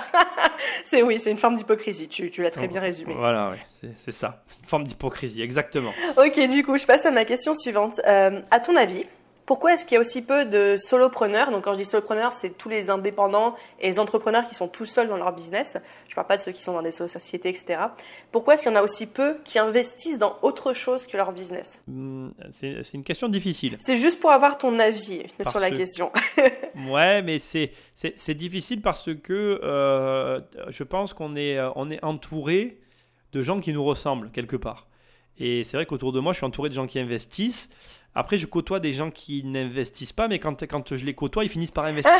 et ouais, non, mais c'est vrai en plus, c'est rigolo, mais c'est la vérité. C'est-à-dire que, en fait, euh, et, je pense que la réponse est dans ce que je suis en train de te dire, c'est la force de l'exemple. C'est-à-dire que euh, quand tu ne côtoies pas quelqu'un, quand tu vois pas quelqu'un qui fait, tu te dis pas déjà que tu peux faire. Et ensuite, deuxièmement, tu tu réalises pas que, que comment dire, tu réalises, tu réalises pas à quel point ça peut, ça peut être bénéfique ou, d'ailleurs euh, négatif pour toi. Euh, il y a des gens autour de moi que j'ai conseillé de, ne pas investir parce que je, je voyais que leur vie n'était pas adaptée à l'investissement immobilier. Mais une personne qui va avoir la moindre once d'envie de, de, grandir à tous les niveaux, je la pousserai toujours à investir parce que ça, ça concerne ces personnes-là. Il n'y a que les gens très focus qui, qui veulent vraiment bâtir. Ben bâtir un, empire ou une entreprise très particulière. Il n'y a que ceux-là qui, ne, pas, même pas ne doivent pas investir, mais ne doivent pas investir de façon conventionnelle.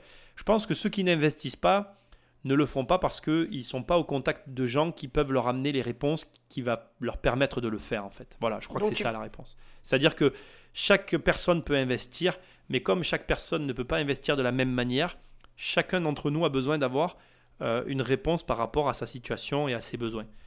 Et comme je viens de te le dire, voilà, un entrepreneur qui veut bâtir, euh, qui veut changer le monde euh, en réglant le problème de la faim dans le monde, ben lui, il va pas, il va, il doit sûrement pas investir de la même manière qu'un mec comme moi qui, qui, a toujours voulu vivre de ses appartements. Et je vais même aller plus loin que ça.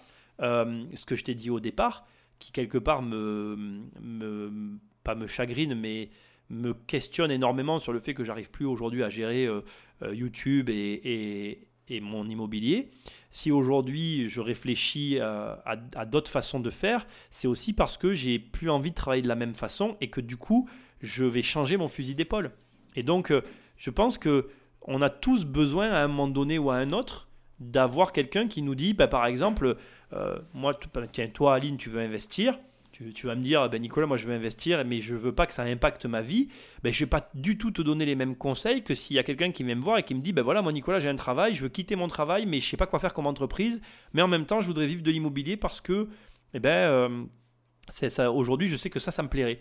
Ben, par exemple, cette personne-là, pourtant c'est pas mon délire, mais ça me gênerait peut-être pas de lui proposer ou de lui parler de la location saisonnière. Si la personne, ça lui plaît de recevoir des gens, etc., ça peut être une manière pour elle de laisser son travail, de se créer un nouveau job. Et dans ces cas-là, elle sera son propre patron et ça fonctionnera pour elle. Alors que toi, si tu veux continuer à bosser sur tes boîtes sur Internet, ben, on a parlé des garages, c'est une excellente solution. Ça te demandera très peu d'intervention personnelle, ça ne viendra pas polluer ton, ton, temps, euh, ton temps de travail. Et si ça le pollue, ça sera pour des conneries, quoi, pour des tout petits trucs de garage. Oui, il n'y a, pas, a pas de gros entretiens, de trucs comme ça, quoi, de gestion de locataires à mettre dehors ou pas. C'est ça, il n'y a pas de il a pas de grosses dégradations. N'y a, pas de, a pas de gros problèmes euh, liés euh, à, quoi que ce soit technique qui puisse être généré par je ne sais qui. Euh, voilà, c'est, il faut vraiment comprendre qu'il y en a pour tout le monde et qu'il y a tellement de, de diversité dans l'investissement qu'en réalité chacun peut trouver chaussures à son pied. D'accord. Et donc du coup, pour en revenir un petit peu à la question, si j'entends bien ce que tu dis, euh, s'il y a aussi peu de, solopreneurs qui aujourd'hui investissent dans autre chose que leur business, et je parle d'investissement de manière globale, hein, ça peut être dans des assurances vie, ça peut être dans la bourse, dans, l'immobilier, etc. C'est surtout peut-être par peur de se lancer, surtout par manque d'informations personnalisées selon leur situation. Ah oui. Euh, personnalisées peut-être pas forcément, parce que je pense que, comme tu disais, euh, il y a des formations qui existent, et donc il y, a des personnes qui, je pense, avec une formation, peuvent avoir les informations, enfin peuvent trouver les ressources nécessaires pour passer à l'action. Euh, mais dans tous les cas, pour moi, c'est un manque d'information parce que parce que ouais, tu, tu, tu, tu te rends, tu penses qu'on ne soupçonne pas ce qu'on est capable de faire jusqu'à temps qu'on les fait en fait. Voilà. Donc euh, il faut bien qu'il y ait quelque chose qui déclenche euh, cette, cette mise en marche d'un projet quel qu'il soit d'ailleurs. Ça marche. Et du coup, c'est parfait pour ma transition. Euh, quel est ton avis sur les formations en investissement immobilier ou même autres, comme la bourse, les paris, les choses comme ça, qu'on voit pulluler en ce moment sur euh, les réseaux sociaux? Tu penses que c'est vraiment nécessaire d'en acheter, par exemple, quelqu'un qui voudrait investir en immobilier? Tu penses que c'est vraiment nécessaire qu'il se forme avec l'une de ces formations avant? Ou tu penses qu'on peut y aller euh, avec quelques conseils de son entourage et quelques recherches en ligne? En fait, j'ai un avis mitigé sur la question, donc je vais te répondre de plusieurs. Il y a plusieurs réponses pour moi, je vais, je vais te les donner. Euh, la, première, euh, la, première chose qui me vient quand, quand j'entends cette question, c'est euh, la différence entre toi et moi, parce que bon, je parle avec toi, donc en l'occurrence, on va faire ça. C'est juste l'expérience en fait. Et, et donc, est-ce que tu as besoin de cette expérience? Non. la témérité peut suffire. Mais par contre, l'avantage de l'expérience, c'est que ça peut te faire soit gagner du temps, soit gagner de l'argent, soit les deux. C'est-à-dire que l'expérience, elle te permet juste à un moment donné d'éviter certains déboires que moi j'aurais eu, mais qu'en soi tu peux vivre aussi et ça te permettra d'avoir un nouveau résultat et qui amènera peut-être à un meilleur résultat, peu importe. Bref, être téméraire, ça se suffit à soi-même en fait. Donc, tu peux très bien, euh, sans te former, mener ton projet. Il suffit juste d'avoir conscience de ce que tu fais à ce moment-là. Après, si tu choisis de t'appuyer sur une expérience, ça va t'amener à un nouveau résultat. Ça, c'est pour la première partie de la réponse. Ça va plus vite aussi. Maintenant, je vais te raconter une, histoire très récente qui m'est arrivée et qui m'a énormément chamboulé. Euh, il faut comprendre le contexte, c'était pas, euh, c'était pas euh, destiné, enfin, je sais pas comment dire. Ça devait pas arriver cette chose-là. Je vais à une soirée en fait. Le hasard veut que durant cette soirée-là, je ne sais pour quelle raison, je me retrouve à côté d'une personne que je connais pas vraiment. Je parle avec cette personne que je ne connaissais pas, que je ne connais toujours pas, que je ne connaîtrai jamais. Et en échangeant avec elle, je me rends compte que la personne, elle a euh, plus de 1000 appartements. Il a plus de 50 ans. Waouh Ouais, ça m'a impressionné. Je raconte cette histoire à tout le monde parce que ça m'a incroyable. Ça m'a retourné le cerveau en fait. Il a un énorme patrimoine immobilier. Il a, il a, il a plusieurs entreprises. Enfin bref, c'est un profil très particulier. On a très très peu parlé. Comme je te dis, c'était pas enfin, je pense pas que ça devait arriver en fait. Ça, il a très gentiment répondu à quelques questions, mais c'était très, euh, il y avait de la pudeur. Il y avait euh, voilà, ben, de mon côté en tout cas, il y avait de la pudeur, je pas, il n'était pas obligé de répondre. Et cette rencontre, elle m'a tellement influencé qu'il en est découlé le fait qu'aujourd'hui, ben, je vends une énorme partie de mon patrimoine, je suis en train de tout changer, de tout réorganiser en interne, enfin, on est en train de tout refaire. Et, en fait, si tu veux, j'ai réalisé après cette rencontre euh, la force que pouvait avoir ce genre de. Ben, finalement, ce genre de, de rencontre, le fait de simplement être en contact avec quelqu'un qui a juste un petit peu d'avance sur toi, en fait. Rien. Aujourd'hui, même si en fait, ce qui est gênant, je vais, je répondre dans la troisième partie à la question de départ de ce qu'il y a de gênant derrière ces formations. Mais ce qu'il y a de génial, par contre, c'est que quand tu parles avec quelqu'un ou que tu es au contact de quelqu'un qui a énormément d'avance euh, sur toi, il y a des visions, il y a des choses qui s'entrechoquent et ça te fait prendre conscience euh, de, ta vie. En tout cas, moi, c'est ce que ça m'a fait. Ça m'a fait prendre conscience de, la vie que j'avais et de tous les changements que j'avais à faire pour arriver à, un autre résultat. Juste pour, euh, pour information, en a découlé de cette rencontre un business plan qui a découlé sur une nouvelle association avec un partenaire bancaire qui me permet aujourd'hui, moi j'étais un petit peu bloqué dans mon patrimoine, et là ça me permet d'exploser tous mes chiffres de 80 euh, à 100% supérieurs à ce que j'avais comme prévision dans les 5 ans à, venir. quoi.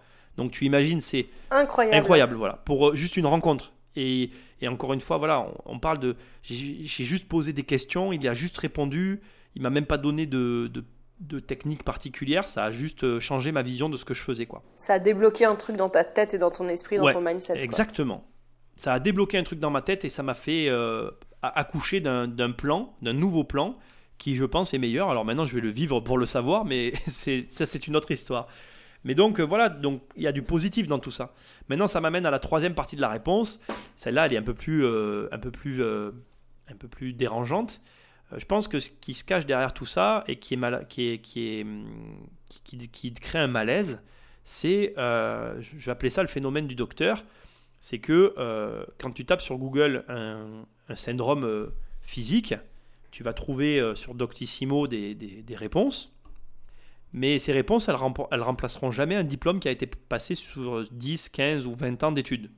Je pense que tu vois de, de, quoi je parle. Oui, très bien. C'est surtout que tu as un cancer à chaque fois que tu vas sur Doctissimo, quoi. C'est ça, exactement. Et je crois que le fond du problème, il est là, en fait. C'est-à-dire qu'aujourd'hui, euh, ta question qui touche à la bourse, qui touche à l'immobilier, euh, je ne parle pas des paris en ligne, parce que ça, c'est encore autre chose. J'en toucherai un mot juste après. Euh, en tout cas, qui concerne la bourse et l'immobilier, ce sont des métiers qui sont réglementés. Mhm. Euh, moi, j'ai une carte hein, professionnelle. J'ai même trois cartes professionnelles. J'en parle jamais parce que ça fait genre, mais c'est la vérité. J'ai la carte de courtier en prêt. J'ai la carte d'agent immobilier, euh, donc gestion et transaction. Et euh, j'ai la carte d'assurance. Il y a de courtier en assurance. Il y a plusieurs niveaux. J'ai le niveau 1. Mhm. Et, en fait, tu veux, il y, a, il y, a, des diplômes. Alors, je sais que, bon, voilà, aujourd'hui, il y a des gens qui disent que les diplômes, ça sert à rien. C'est vrai. Mais ça sert à rien quand tu parles de ton argent. Sauf que là, on parle de l'argent des autres. Et je conseillerais jamais quelqu'un de faire ce que je fais parce que c'est pas mon argent en fait. Et le malaise, il est là en fait de ces formations. C'est-à-dire qu'aujourd'hui, effectivement, il n'y a, pas de, a pas de formation officielle pour être investisseur, mais par contre, il y a des diplômes. Et, euh, et donc, y a la problématique, elle est là, c'est qu'on a une flopée de personnes qui n'ont aucun diplôme dans ce domaine, qui ont une expérience, c'est vrai, mais il se trouve que leur argent, c'est pas celui de leurs clients. Tout à fait. Et donc, euh, est-ce que la véracité de leurs conseils est à la hauteur de la conséquence qu'il peut y avoir derrière, je ne le sais pas. Je ne dis pas qu'il faut qu'ils aient un diplôme, je dis juste que les gens qui écoutent ces conseils doivent bien mesurer le risque qu'ils prennent dans la mesure où ils l'écoutent. Euh, et, je vais clôturer cette, euh, cette tirade par quelque chose qui va pas du tout faire avancer le schmilblick, mais qui a besoin d'être dit. Il faut quand même savoir une chose, c'est que quelqu'un qui est professionnel dans son domaine, sera toujours plus mauvais qu'un non-professionnel dans le domaine en question. Waouh, c'est intéressant, ça développe un peu. non, non, mais c'est hyper intéressant parce que c'est, c'est, ça va complètement à l'encontre de tout ce qu'on veut bien penser. Et ouais, mais c'est la vérité, c'est-à-dire que tu vas prendre quelqu'un qui n'est pas du tout du domaine de l'immobilier, tu vas le mettre dans ce domaine, tu vas lui dire vas-y, euh, euh, donne-moi des conseils dans la finance et tout, il n'a aucune connaissance, et ben il a, il a, il a beaucoup plus de chances de te donner des conseils très pertinents et euh, vraiment euh, très très bien pensé parce que justement il ne sera pas formaté au mode de fonctionnement du métier. Hmm. Alors que quelqu'un comme moi qui est vraiment formaté à ce métier-là, qui a été euh, coulé dans le moule et qui pourtant, je suis, moi je suis plutôt un rebelle hein, dans la vie, euh, je suis pas quelqu'un qui, qui, va suivre les lignes, ben, j'ai quand même une espèce de moule derrière moi, scolaire, d'expérience, qui fait que je vais avoir des, des, des je vais distribuer des conseils beaucoup plus aseptisés, beaucoup plus formatés parce que je vais mesurer ce que je vais dire, euh, alors que l'autre n'aura pas cette mesure-là et va peut-être t'embarquer, te, te, lancer dans des projets qui seront les projets dans lesquels il faut être, parce qu'il aura cette, façon de penser qui ne sera pas euh, conventionnelle, quoi. Et qui est, qui est finalement très bonne pour l'argent, parce que l'argent aime bien les choses non conventionnelles. quoi. Donc en fait, ce que Hein tu veux dire, c'est que euh, toi, en tant qu'expert, tu es justement enfermé dans ce qu'on appelle le syndrome de l'expert, c'est-à-dire que tu t'adresses en fonction de ce que tu as appris, de ce que le milieu dans lequel tu baignes veut bien dire, et que des fois, tu es un peu des œillères malgré toi à cause de ça. Alors que quelqu'un qui, n'y connaît rien débarque avec un regard complètement neuf et une espèce de, naïveté et d'innocence par rapport à ça qui lui permet de voir des opportunités et de faire des liens là où toi, tu peux plus le faire parce que tu es enfermé dans ton carcan d'expert. Exactement. Moi aujourd'hui, aujourd'hui dans mon métier, dans les métiers de l'immobilier, je gagne ma vie par rapport à ça. C'est-à-dire qu'aujourd'hui, j'en rigole très souvent avec ma mère. Tu n'imagines pas combien de fois les agents immobiliers me disent euh, une fois l'acte signé, euh, mais si j'avais su, euh, on l'aurait vendu plus cher, quoi.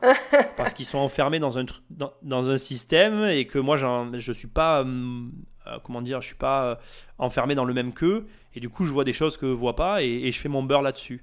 Mais par contre, dans les conseils financiers, dès que c'est l'argent des autres, moi, en tout cas personnellement, je, je sais comment c'est, enfin, comme beaucoup de gens d'ailleurs, on sait comment c'est dur de gagner de l'argent. J'ai toujours du mal à, à- arriver à conseiller mes clients euh, de la même façon que moi je vais gérer mon argent. Quoi, voilà. Et, c'est là où je pense que toutes ces formations que tu vois sont, sont, très, sont, sont très bien parce qu'ils ne se posent pas ces questions-là en fait.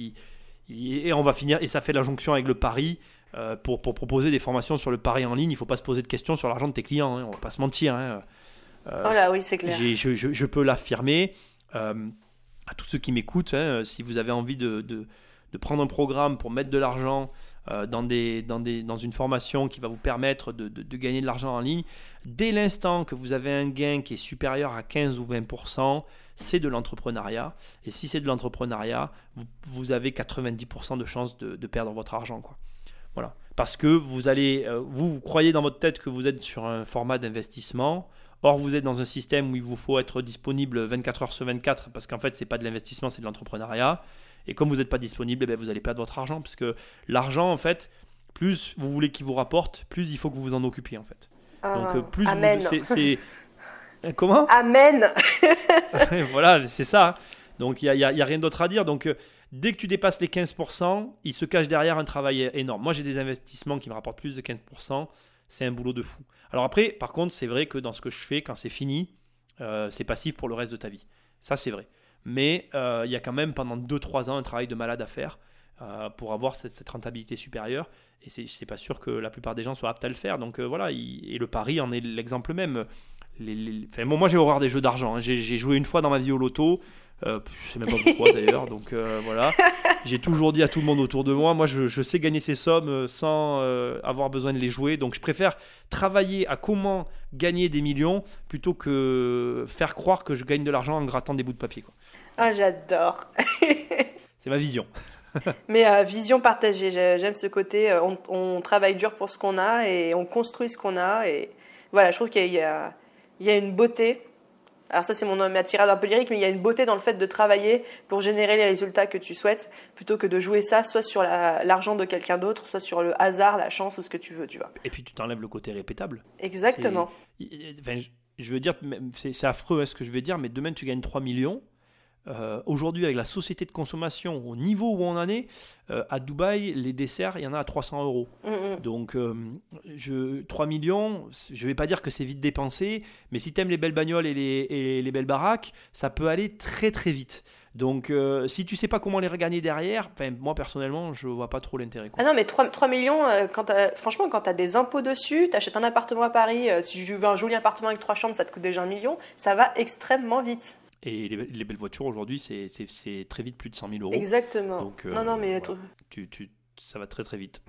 mais de toute façon, j'avais vu une étude un jour qui disait que, euh, que plus de 90% des gagnants au loto perdaient l'argent dans les 5 à 6 premières années. Quoi. Bah, c'est l'argent, c'est la, la seule, euh, c'est la, c'est le seul, comment dire, c'est sûrement le seul, je sais même pas comment on appelle ça d'ailleurs, le- pas, j'allais dire bien, mais La dorée ouais, c'est la seule denrée euh, mathématique euh, qui se, qui se gère de manière émotionnelle, qui n'a aucune logique derrière en fait. Donc euh, les, les gens l'abordent mathématiquement, mais c'est la dernière chose à faire, quoi. C'est juste émotionnel l'argent. Donc il y a, y a rien de logique avec l'argent, et il y a tellement de gens qui comprennent pas ça en fait, qui sont persuadés que leur argent c'est logique. C'est complètement illogique l'argent. En fait, euh, on a de l'argent pour ce qu'on veut bien, quoi. C'est pas mathématique, ouais.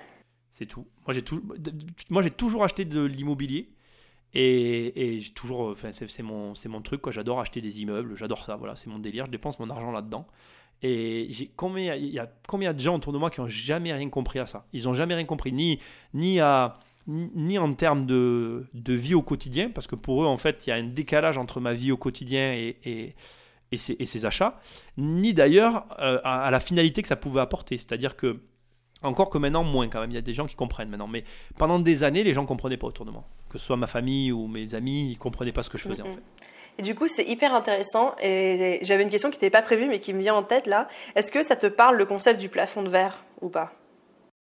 Alors moi je sais que j'ai beaucoup de personnes dans mon audience, même moi j'y suis confrontée, et puis on a tous des plafonds de verre qui arrivent régulièrement.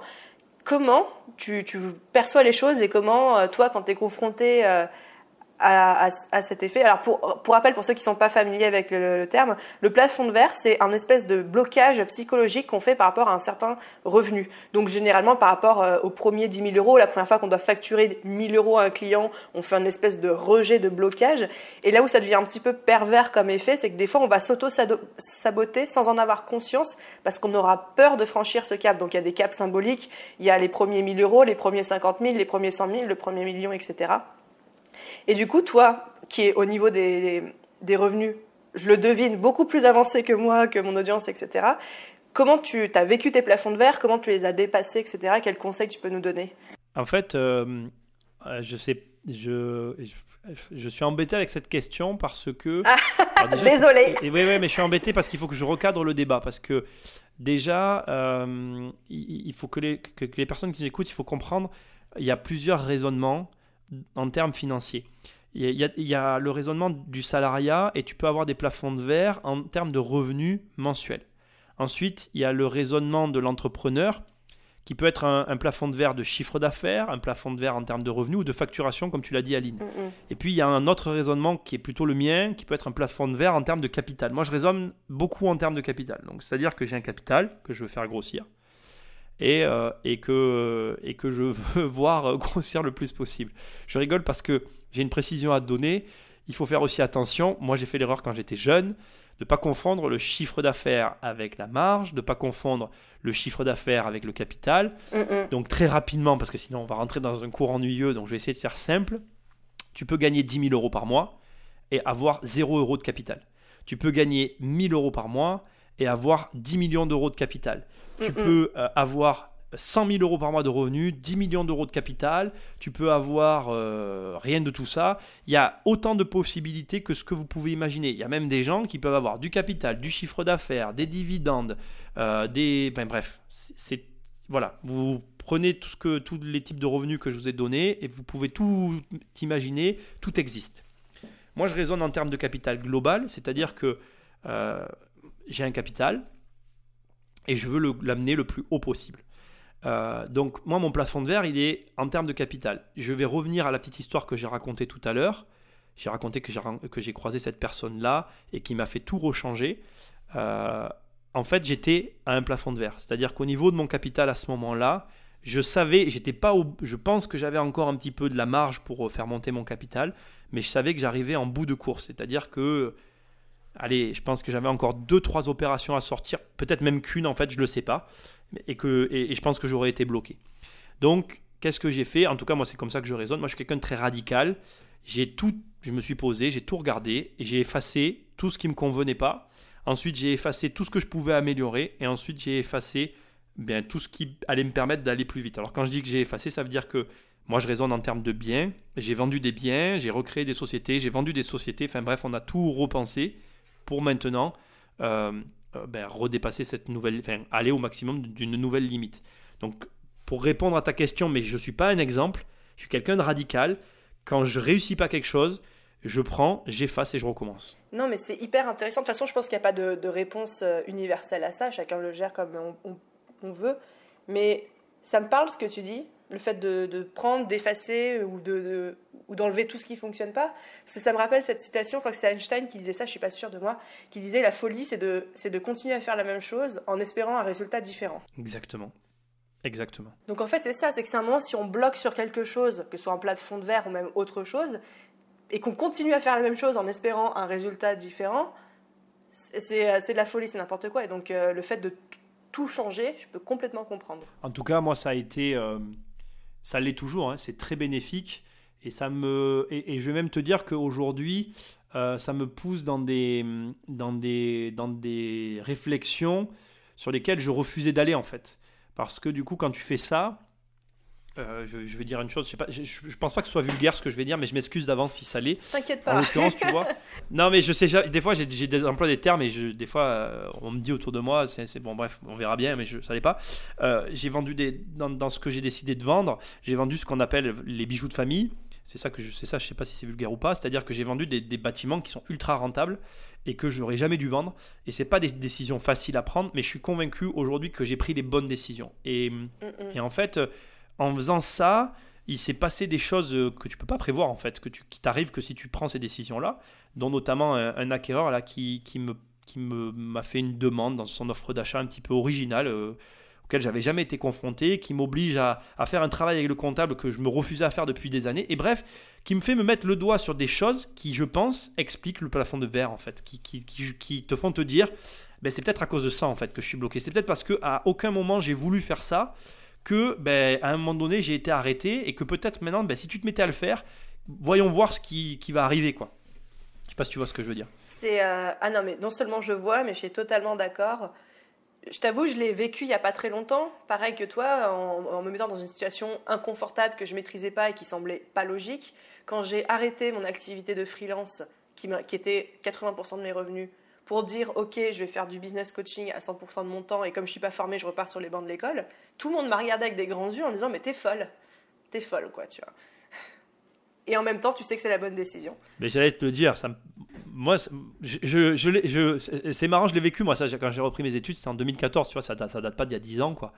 Et, et en fait euh, c'était pas bah, j'ai vécu un petit peu la même chose que toi et, et comme tu dis en fait euh, c'est c'est pas conventionnel parce que c'est rare les gens qui, qui d'eux-mêmes décident de reprendre des études. Euh, et, mais généralement, je pense que ceux qui le font, et donc en l'occurrence toi, tu le fais parce que tu sais que, que c'est ça en fait.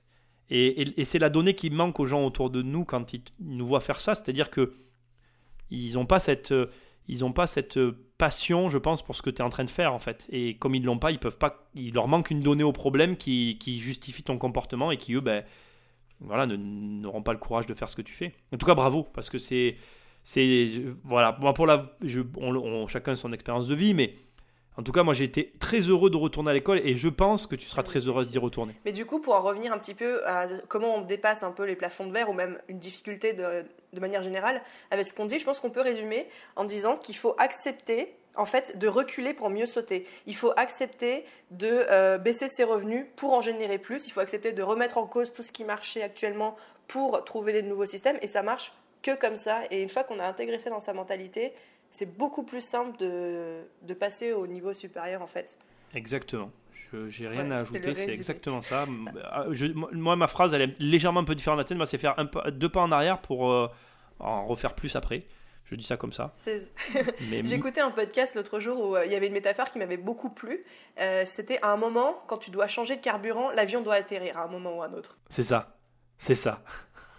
c'est ça. Donc voilà. c'est vrai que c'est très sympa comme métaphore. C'est exactement ça. C'est exactement ça. Ah, mais c'est les Américains. Les Américains, ils ont toujours les bonnes métaphores.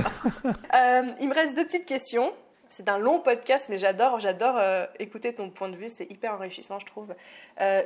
si tu devais donner deux conseils un entrepreneur qui souhaite commencer à investir mais qui, n'y connaît absolument rien, ce serait lesquels? Le premier conseil qui, moi, dès qu'on me parle de commencer à investir quand on n'a jamais rien fait, le premier conseil que, qui est valable pour tout le monde, de toute façon, de tout temps, mais qui, qui est spécifiquement quand même pour l'investissement, c'est de, de, de, soit de mm-hmm. se mettre à bien gérer ses comptes, soit, si on n'y arrive pas, d'apprendre à gérer ses comptes. Ça paraît euh, euh, bête, mais en fait, euh, l'investissement, ça va être une ligne de compte qui va s'ajouter à celle que tu as déjà. Si celle que tu as déjà, euh, tu n'es pas fichu de la gérer correctement, je suis pas sûr qu'une deuxième ligne va t'arranger de ton problème d'une manière ou d'une autre. Donc, voilà, commencer par le commencement, euh, comme dans tout hein, d'ailleurs. Et, donc, ça serait ça, ouais. le premier conseil que je donnerais à n'importe qui qui se lance, c'est. Enfin, je lui poserai la question d'abord comment tu gères tes comptes, est-ce que ça va, est-ce que ça va pas? Et en fonction de la réponse, et eh ben, euh, dans tous les cas, Et c'est fou ce que je vais dire, mais dans tous les cas, euh, quand même aller voir un petit peu ce qui se passe du côté de la gestion de compte. Même une piqûre de rappel pour quelqu'un qui gère bien ses comptes, euh, je pense que ça fait de mal à personne. Et je vais même me permettre un, espèce de petit aparté pour toutes les personnes qui sont économes et qui gèrent bien leur compte, mais qui sont très économes. Euh, apprenez à dépenser de l'argent aussi ça va dans les deux sens. C'est-à-dire que les mecs qui dépensent trop, ben, ceux-là doivent apprendre bien évidemment à gérer, à économiser. Mais il y a des gens aussi qui économisent trop et ceux-là doivent apprendre à dépenser parce que euh, l'investissement et l'argent de manière générale, ça reste un flux. Et donc si tu si tu donnes pas, enfin si tu donnes pas le change à ce flux, enfin si tu permets pas à l'argent de circuler, euh, tu n'y arriveras pas. Donc euh, que tu sois dans un extrême ou dans l'autre, il faut, il faut apprendre à, lâcher du lest ou à, engranger un peu d'économie pour arriver à, bien gérer euh, son investissement. C'est même un petit peu, euh, moi je suis très, euh, enfin je suis très un petit peu genre loi de l'attraction, un truc un petit peu perché comme ça, mais il y a aussi cette idée de tu donnes ce que tu reçois et tu reçois ce que tu donnes. Donc si tu n'apprends pas à dépenser de l'argent, tu ne peux pas en recevoir. Si tu es en train de, de faire tes comptes et d'économiser au centime près, tu n'es pas dans une logique d'engranger des grosses quantités. C'est ça. Tu vois ce que je veux dire? C'est l'état d'esprit aussi. C'est l'état, ouais, ça c'est lié un peu à tout en fait. Hein. Il, y a, il, y a une, il y a une circulation qui doit se faire. Et pour accepter cette circulation, il faut que tu puisses lâcher des deux côtés. Après, bien évidemment, voilà, on en revient toujours à, à, la, à, la, à la, base de la base. C'est-à-dire que euh, ça, ça enfin, il faut prendre le conseil qui s'adresse au profil de chacun d'entre nous. Hein. Je ne dis pas à un mec dépensier de dépenser plus. Hein. On est bien d'accord. Hein, voilà. non, mais je le rappelle quand même. Tout le monde au shopping. Et, après, le deuxième conseil, c'est euh, euh, en investissement.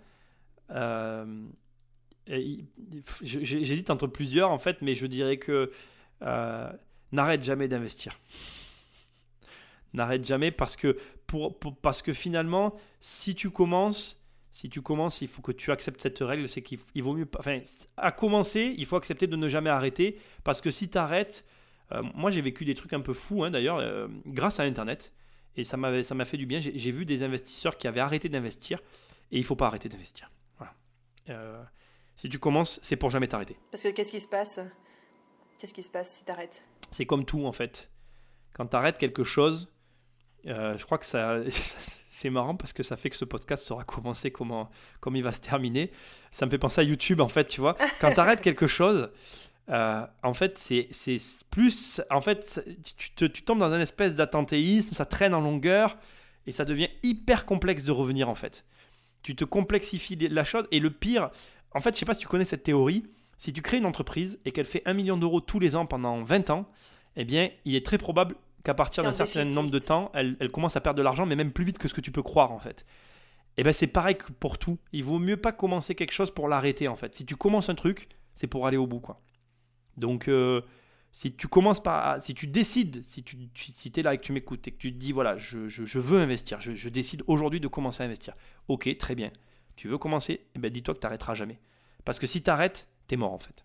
C'est un peu la, moi j'aime bien les métaphores, mais c'est la métaphore du vélo en fait. Pour que le vélo il continue à avancer, il faut pédaler. Si tu arrêtes de pédaler, tu tombes. C'est ça. Ok. C'est ça. Et, et, et, et c'est un peu pour ça que tu comprends aussi les, les, ces, notions de grosse famille. Tu sais, il y a toujours des grosses familles qui ont beaucoup d'argent, tu vois, mm, mm. le délire. Bah, c'est fait boule de neige. Bah, c'est ça, en fait. Ils ont quelque chose à transmettre, en fait. Ils ont une base de quelque chose à transmettre qui doit, qui doit continuer de rouler, en fait, comme ton vélo. Et donc après, bah, les enfants doivent prendre la suite parce que s'ils s'arrêtent, ça meurt. D'accord. Mais du coup, est-ce que on peut quand même vouloir investir à petite échelle sans vouloir forcément construire un empire du 440 En fait, si tu veux, euh, ce qu'il faut comprendre avec l'investissement, c'est que tu vas gagner de l'argent en plus. Donc, si tu t'arrêtes d'investir, euh, tu vas générer surtout des impôts en plus, en fait. D'accord. C'est vraiment un engrenage, hein. c'est pas vicieux, on va pas aller jusque-là. Effectivement, tu n'es pas obligé de, de tomber dans, dans, un truc du 440, mais enfin, je peux pas te mentir non plus, euh, il y aura toujours un moment où tu devras t'en occuper. quoi. Oui, et il y a un moment où les impôts seront là à taper à ta porte en disant salut. quoi. Bah, c'est ça. Hein. Moi, je, l'ai souvent dit sur ma chaîne YouTube, et d'ailleurs, je le dis très souvent. Moi, j'ai jamais été aussi bien qu'avec 10 appartes. Euh, parce que c'est vrai que ça me permettait d'avoir ma vie à côté. Euh, je gagnais de l'argent, bon, voilà. Mais, euh, mais en réalité, une fois que tes 10 appartes sont soldés, que tu plus de crédit, etc., tu te rends compte que, que tu génères un, paquet d'autres problèmes que tu vas devoir gérer et que donc de toute façon à un moment donné tu, vas, tu devras vendre quelques appartements pour un petit peu dynamiser tout ça donc du coup comme tu as de l'argent ben, c'est con de le dépenser donc tu vas devoir réinvestir donc finalement disons simplement que tu t'arrêteras jamais. Après, tu n'es juste pas obligé de le faire, euh, comment dirais-je, comme un gros malade comme moi. Quoi. Voilà, tu peux, tu peux décider de le faire à côté de ton temps. Effectivement, après, quand tu as un petit matelas confortable, ça peut te prendre quelques heures par mois. Tant que tu t'en occupes, ça va tourner. quoi. Mais tu pourras pas t'arrêter complètement, ben, ne rien faire. Enfin, pour moi, c'est utopique de croire que, que tu devras ne jamais rien faire. quoi. Non, c'est super intéressant parce que c'est vrai que... Euh, toi, on sent que tu es dans une logique, euh, bah, comme tu viens de le dire, je reprends tes mots, d'investir comme un malade et j'adore. Mais peut-être qu'il y a des personnes qui ont juste envie d'investir un petit peu à côté pour avoir euh, une petite rentrée d'argent ou préparer tout doucement leur retraite, mais qui n'ont pas non plus envie de forcément de plonger dans le grand bain d'un coup et d'aller nager avec les requins, quoi. Mais c'est aussi possible. C'est possible, mais à un moment donné, ils finiront de payer leur crédit mm, mm. et à ce moment-là, il faudra qu'ils remettent le pied à l'étrier. C'est ça, en fait, qu'il faut accepter. Donc, il y a une espèce de, de suivi tout au long de la vie de l'investissement qu'il va falloir assurer qui va pas te demander un temps de ouf, mais qu'il faut que toi t'intègres dans, dans, dans, dès l'instant que tu, tu, engranges, tu amorces pardon, le processus. Dès que tu l'amorces, il faut que tu acceptes, euh, que tu acceptes ces, espèces de, de, de, ce besoin que, va avoir, que vont avoir tes investissements de toi à des moments. Qui seront, et, je tiens à le préciser, qui sont jamais les bons moments. Tes investissements ont besoin de toi toujours quand il faut pas que, enfin, toujours quand toi t'as pas envie d'y être quoi. Toujours comme ça. la loi de Murphy. c'est exactement, c'est la loi de Murphy, c'est exactement ça. D'accord. Et donc pour vulgariser ce qu'on vient de dire, parce que j'aime bien quand les choses sont extrêmement claires, en gros, quand tu achètes un appartement et que tu as fini de rembourser ton crédit, c'est à ce moment-là où tu te prends tellement d'impôts sur la gueule que tu as ou le choix de réinvestir cet argent pour acheter un autre appartement et donc de continuer dans l'investissement, ou alors tu es obligé de revendre l'appartement pour euh, solder tes dettes. C'est un bon exemple. Si tu achètes. Alors la réponse est oui, il y a juste des petites précisions. Si tu n'achètes qu'un appart, euh, il, va, il va y avoir euh, encore plus de réflexion. C'est-à-dire que si tu as acheté un appart à Paris qui t'a coûté 1 million d'euros, ça va être intéressant de racheter un second appart parce que en prenant un deuxième appart à 1 million d'euros de crédit, on, on, fait, on fait actif moins passif. Ça fait que tu te retrouves avec 0 euros euh, de, sur ton bilan financier.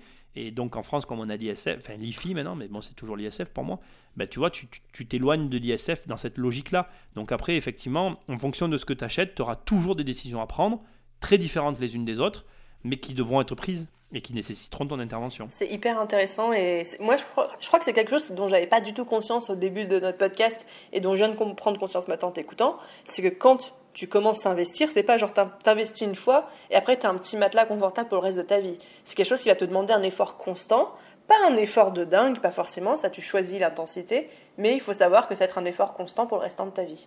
C'est ça, exactement ça. Et après, pour, pour rejoindre ce que tu disais tout à l'heure, à l'échelle de, de, de, ce que tu achètes, à l'échelle sera ton effort. C'est génial. Et je trouve que je n'aurais pas pu rêver meilleure façon de clôturer le podcast. Et du coup, je pense, que, je pense même que je vais le renommer parce qu'on a tellement parlé d'autre chose que euh, d'investissement, on a parlé d'argent, on a parlé d'entrepreneuriat qu'on va, on va trouver un titre un peu plus global. Mais euh, waouh, merci, euh, merci pour tout ce que tu as apporté, pour toute la valeur que tu as apportée, pour tes conseils. Moi, j'ai énormément appris, je t'avoue. Ben, ben, écoute, avec plaisir et merci de m'avoir invité. Mais non, mais c'est avec plaisir. Euh, alors, petit message pour l'audience, pour, euh, parce que c'est le, le, moment de, de, faire nos pubs respectives. Première chose, je voulais dire que donc là Nicolas, il est venu faire un podcast euh, ici avec Biboost, mais Biboost est aussi allé faire un autre podcast chez Nicolas et je de quoi on a parlé? On a parlé d'entrepreneuriat, de monter sa boîte, de la féminité aussi. Être femme et entrepreneuse, on a parlé de ça parce que Nicolas en tant que mec avait beaucoup de questions sur la sur le sujet, c'était rigolo. Mais en vérité, tous les hommes, on sait tous les mecs ont ces questions-là, mais bon. Euh, je, me suis fait le, porte-parole. Mais euh, on apprécie et j'espère m'être faite porte-parole d'une. J'ose espérer d'une majorité de femmes, j'espère. Mais euh, voilà, donc dans ce cas-là, euh, si on veut retrouver ton travail, Nicolas, si on veut retrouver ce podcast qu'on a fait ensemble, ce deuxième podcast, et même te suivre de manière, de manière générale, où est-ce qu'on te retrouve? Alors, euh, j'ai tout qui est centralisé sur un site immobiliercompagnie.com. Et après, ben, comme toi, je suis sur iTunes, euh, YouTube, mais tout est centralisé sur le site. Donc, toi, c'est à un site, dont je mettrai le lien dans la barre d'infos, et plutôt podcast, du coup. Un site et un podcast. Ah oui, je, oui comme j'ai dit au début et à la fin d'ailleurs. les vidéos, c'est un peu compliqué pour moi à ce moment. Ok, donc personne ne partagera le lien de ta chaîne YouTube. et, on, et, on, ira directement te retrouver sur ton podcast. C'est ça.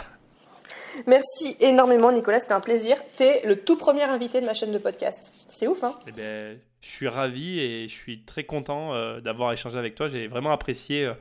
Euh, ben, de tous les échanges d'ailleurs, parce que il y, a eu un travail qui a été fait avant et c'est tout, tout est... Merci beaucoup. Voilà, j'ai rien d'autre à dire.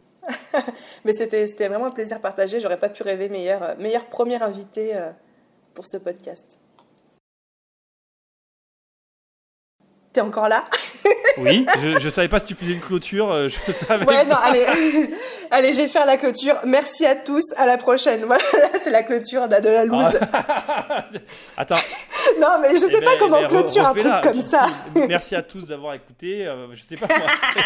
non, allez, merci à tous d'avoir écouté ce podcast. N'oubliez pas de vous abonner, de laisser un avis, des étoiles sur euh, sur votre application de podcast. Spécialement là, si vous êtes sur YouTube, là, je vous regarde dans les yeux c'est vraiment ça qui aide le podcast à vivre, à se faire connaître et tout. Donc je compte sur vous. N'oubliez pas d'aller voir aussi le travail de Nicolas. Euh, encore une fois, il a son livre, les 100 premières pages, disponible gratuitement, sans adresse mail, en téléchargement pour euh, découvrir son travail.